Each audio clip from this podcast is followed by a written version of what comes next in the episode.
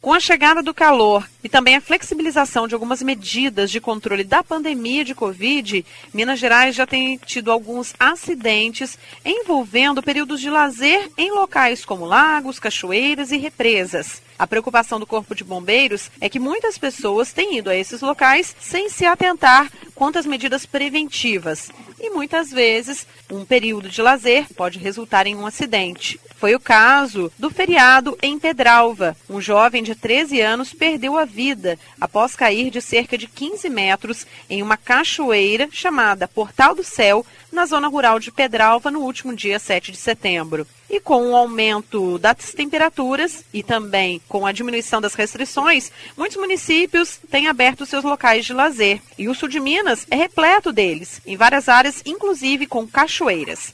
Sobre esse assunto, eu converso agora com o comandante da 6 Companhia do Corpo de Bombeiros, Coronel Gilvane Barbosa de Moraes. Olá, Coronel.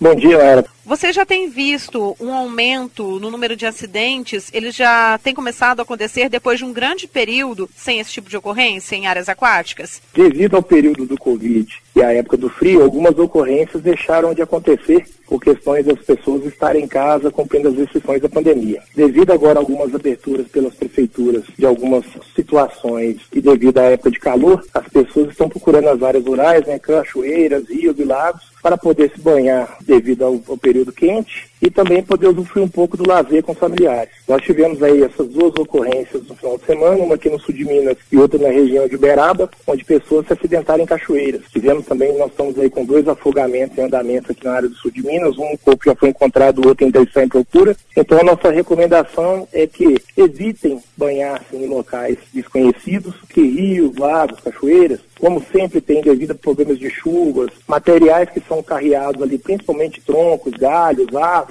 e até algumas pedras de grande tamanho podem ser carreadas, então a pessoa às vezes está acostumada a nadar naquele local e pular, é o que a gente desaconselha que faça, de ponta, então de alturas, e pode acertar algum desse material e vir se machucar. E cachoeiras é sempre bom a gente lembrar que devido ao sprinkler da água, ou seja, aquela água em suspensão de gotículos que estão ali, então sempre tem luz e fica escorregadio. Importante que as pessoas evitem subir esses locais, evitem chegar próximo aos paredões, sem uma devida segurança para evitar esse tipo de acidente. Os acidentes mais comuns nessas áreas de lazer aquático, eles têm sido os afogamentos ou as quedas, por exemplo, como o jovem de 13 anos que caiu de cerca de 15 metros e às vezes a pessoa pode bater a cabeça ou fraturar algum membro? Devido à nossa condição montanhosa aqui no sul de Minas, nós temos diversos acidentes aqui, inclusive pessoas perdidas em matas, que é muito comum. Mas o nosso mais comum aqui no sul de Minas são os afogamentos. O sul de Minas é um dos que mais registra afogamentos aqui em toda Minas Gerais, devido à quantidade de lagos, lagoas, rios, represas, cachoeiras, né?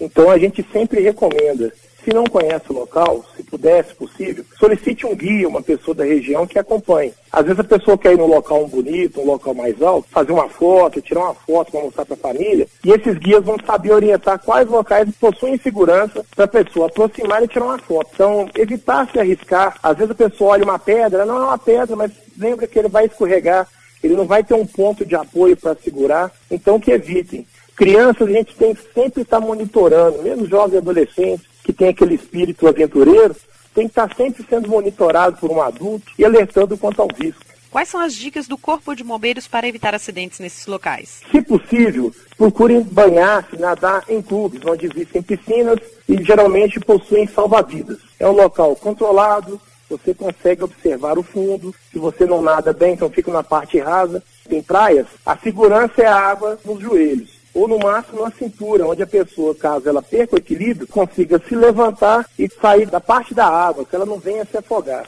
Existem pessoas que nadam bem, mas lembrando que correnteza sempre vai exaurir a questão física da pessoa.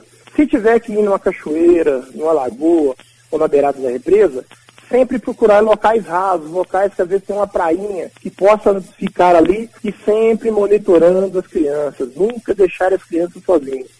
É outra coisa que acontece muito na nossa região. Pescadores que às vezes estão pescando principalmente sozinhos, tentam entrar na água para tirar algum material que ficou preso ali da sua, do seu equipamento de pesca e acabam vindo a se afogar. E nós tivemos recentemente dois casos de pessoas que pularam da embarcação para tentar chegar nadando próximo às margens e vieram se afogar. Então, se possível, procure clubes Na impossibilidade, balneários que tenham os guarda-vidas, prainha já planejada, né? igual, por exemplo, a gente cita aqui na região Boa Esperança e alguns outros locais. E evitar, se não sabe nadar, utilize um colete, fique no local mais raso, para poder curtir o seu feriado, curtir o seu final de semana, contrair com a família e não correr nenhum risco. E no caso específico da ocorrência registrada no feriado da última segunda-feira, com a morte do adolescente de 13 anos e a hospitalização da mãe dele, o acesso era mais complicado. Por isso houve a necessidade do uso do helicóptero Arcanjo, e isso é uma realidade comum em trechos principalmente de cachoeiras aqui na região? Sim, nas duas ocorrências, tanto a daqui do sul de Minas quanto a de Uberaba, houve emprego da aeronave Arcanjo. Por quê? Geralmente é um local de difícil acesso, é um local é onde a gente vai demandar de um tempo para retirar essa pessoa dali até a parte onde vai estar as viaturas, é uma parte mais fácil. Então a gente usa a aeronave para a gente minimizar esse tempo de resgate. Quanto menos tempo nós conseguimos tirar essa pessoa com toda a segurança, numa prancha, com a sua coluna e os membros totalmente estabilizados, para a gente evitar ampliar aquela lesão, conseguir retirá-la dali, colocar na aeronave e conseguir levar para o hospital mais próximo. Enquanto menor esse tempo, mais a chance ela tem de se recuperar.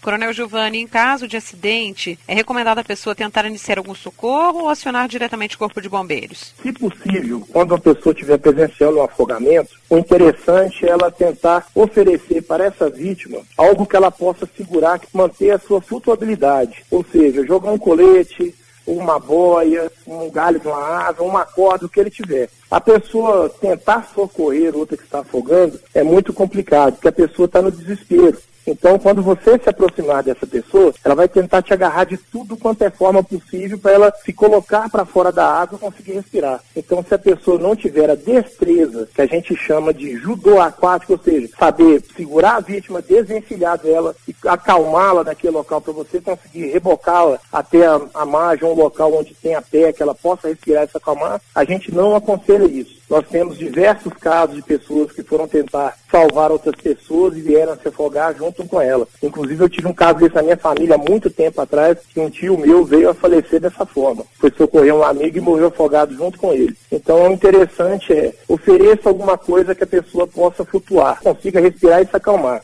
Se possível, que às vezes é impossível isso por questão de é, antenas de celular não consegue às vezes chegar nesse local, ou o relevo não permite que o sinal chegue, solicitar o socorro o mais rápido possível. O que a gente sempre pede quando a pessoa presenciar um afogamento, se ela conseguir ficar naquele local e mostrar para a gente o ponto exato onde a pessoa veio se afogar, que aí facilita as nossas buscas às vezes a gente não tem que fazer uma varredura muito grande e durante essa varredura, às vezes a própria água, a correnteza tem ali, desloca esse corpo para outro local, então às vezes dificulta o nosso trabalho. A gente sempre pede às pessoas que nunca vão sozinhas a esses locais, sempre acompanhados de duas ou três pessoas e relembrando, né, crianças nunca devem esses locais sozinhas. Nós já tivemos diversas ocorrências aqui no sul de Minas, diversas ocorrências em Minas Gerais e no país inteiro, onde crianças pegaram embarcações e vieram se afogar crianças entrarem no local achando que era fácil nadar e vieram se afogar, ou pularem de algum local, bater uma pedra, um galho, estar debaixo da água e vieram se afogar. Então a criança tem que estar sempre monitorada por um adulto. Nesse caso também ligaram 193. Que a pessoa ligue para um telefone de emergência, porque às vezes, por questões de antena, algum local, e a gente tem municípios onde não há presença nem do bombeiro e nem do SAMU, às vezes a presença da polícia militar, então que a pessoa ligue um número de emergência, 190, Polícia Militar, 192 SAMU, 193 Corpo de Bombeiros. Aquele telefone de emergência que conseguiu o sinal ali, eles vão conseguir contactar os demais órgãos necessários para atuar naquela ocorrência. Eu agradeço pelas orientações e pela entrevista. Nós que agradecemos. Eu acho que as pessoas ouvindo das, esse risco do afogamento, o risco dos acidentes, elas podem se conscientizar melhor. A gente sempre tenta fazer campanhas, mas tem aquela condição que o pessoal até brinca, né? Que o pessoal fala, isso nunca vai acontecer comigo. E quando acontece, a pessoa, infelizmente, pode vir a ter a óbito. Nayara Andere, da Rádio Difusor HD, para a Rede Diocesana de Rádio.